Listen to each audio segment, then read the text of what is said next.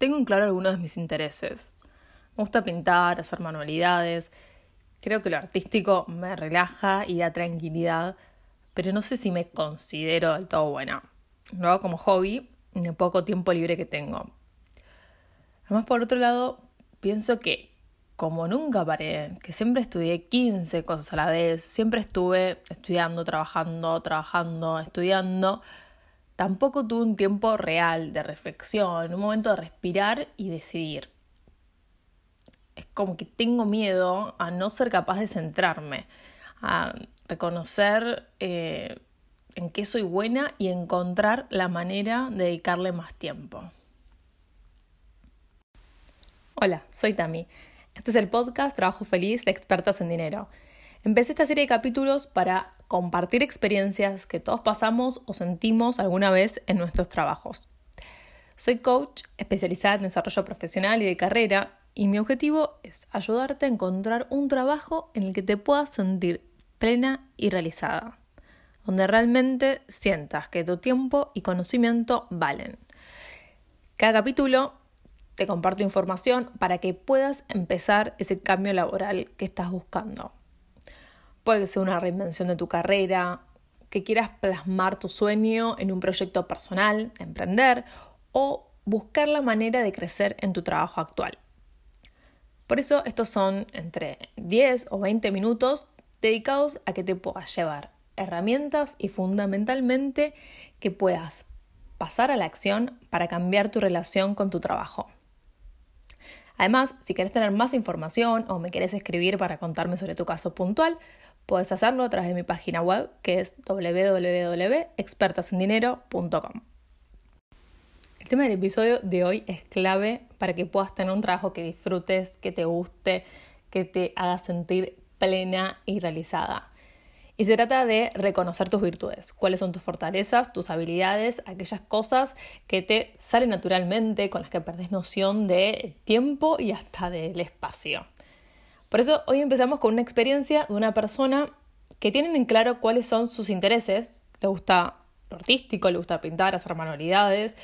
Fundamentalmente también reconoce cuáles son las emociones que le genera hacer esa actividad, la relaja, le da tranquilidad. Puede que no se reconozca bueno o no, si lo hace bien o mal, pero lo hace de una manera de, un pasatiempo, un hobby, en el poco tiempo libre que uno tiene, a veces después de su jornada laboral, compromisos sociales y demás. Y además es una persona que reconoce que, y esta es una frase que es, nunca paré, porque estuvo mucho tiempo dedicada a estudiar, trabajar estudiar, trabajar, estudiar, trabajar, entonces no se tomó un tiempo real para reflexionar, para respirar, para decidir y, y tomar distancia de todo aquello que estaba haciendo. Y esto a su vez le genera miedo porque siente que al enfocarse y al estar en diferentes cosas, haciendo, haciendo, haciendo, no encuentra el centro. Le cuesta reconocer en qué es buena. Y además, si uno es bueno en algo y disfruta de hacerlo, también le quiere dedicar más tiempo. Y eso es fundamental. Para encontrar el trabajo que te guste, es necesario que vos reconozcas tus fortalezas, tus habilidades, descubras cuáles son y empieces a, de alguna manera, llenar tu vida de ese tipo de tareas y actividades. Pero ¿qué pasa? ¿Por qué puede ser tan difícil reconocer esas virtudes, esas fortalezas, reconocer qué es lo que nos sale bien naturalmente? Y puede estar pasando que justamente sea eso, nos sale de manera tan natural, sin esfuerzo, que puede ser que no le estemos dando la atención ni el valor suficiente. Somos una sociedad, quizás hasta una generación que estamos muy acostumbrados a darle más valor a todo lo que implica mucho trabajo, esfuerzo, sacrificio. Entonces aquello que nos sale de manera fluida, natural, no le damos o nos cuesta darle el suficiente valor. También puede ser que sea algo cotidiano, que sea algo de tu día a día y no consideres que sea útil para otras personas. Lo sé porque a vos te llena, pero quizás no notas que pueda llegar a tener una utilidad para otros.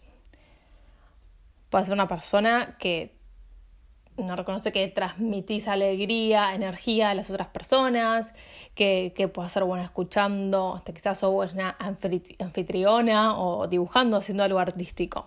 Hay muchas opciones, hay muchas tareas que te pueden estar saliendo con naturalidad y que además, y esto es clave para, para también hacer el nexo con tu trabajo ideal, que aportas positivamente para personas de tu entorno. Entonces, pasando a lo concreto, que es la actividad o el ejercicio de hoy para que puedas pasar a la acción, porque esto es lo más importante, que vos puedas concretar una acción que te acerque a definir y a tener más en claro cuáles son tus virtudes y tus fortalezas, porque esto te va a permitir aplicarlas en tu trabajo ideal, porque son esas actividades que te hacen sentir bien, que las disfrutas al hacerlas.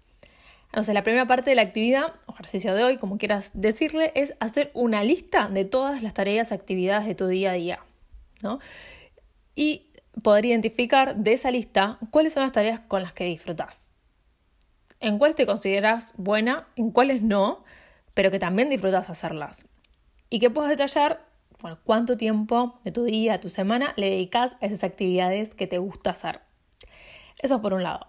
La otra parte de la actividad es que puedas identificar qué rasgos de tu personalidad destacas.